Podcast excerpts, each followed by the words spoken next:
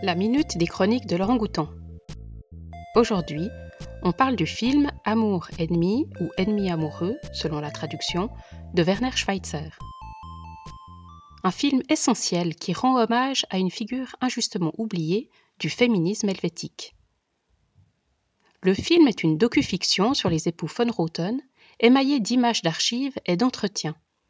Les scènes reconstituées se veulent très fidèles aux personnages d'alors les acteurs incarnent à merveille ce couple libre qui fait scandale dans les années 50 et 60. Si les mentalités ont changé, les idées d'Iris von Routen bousculent encore aujourd'hui. Iris Meyer et Peter von Routen se rencontrent durant leurs études de droit à Berne.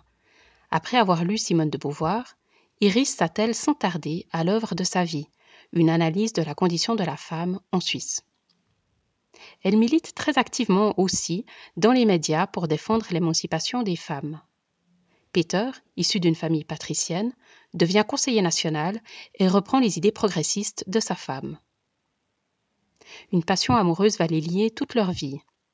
Passion documentée par une volumineuse correspondance, remarquable par la franchise qu'ils se témoignent l'un envers l'autre un amour qui résiste aux exigences inconditionnelles d'Iris en matière d'égalité entre les sexes, et qui poussera Peter dans ses retranchements.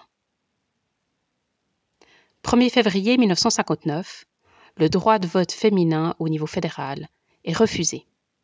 Pour beaucoup, Iris von Roten en est directement responsable. Une personnalité qui m'a fascinée. En faisant de son couple son principal champ d'expérimentation, elle acceptera de subir toute sa vie une position sociale très inconfortable. Les Chroniques de l'Orangoutan sont un podcast des bibliothèques de la ville de Lausanne. La chronique d'aujourd'hui vous est proposée par Alice.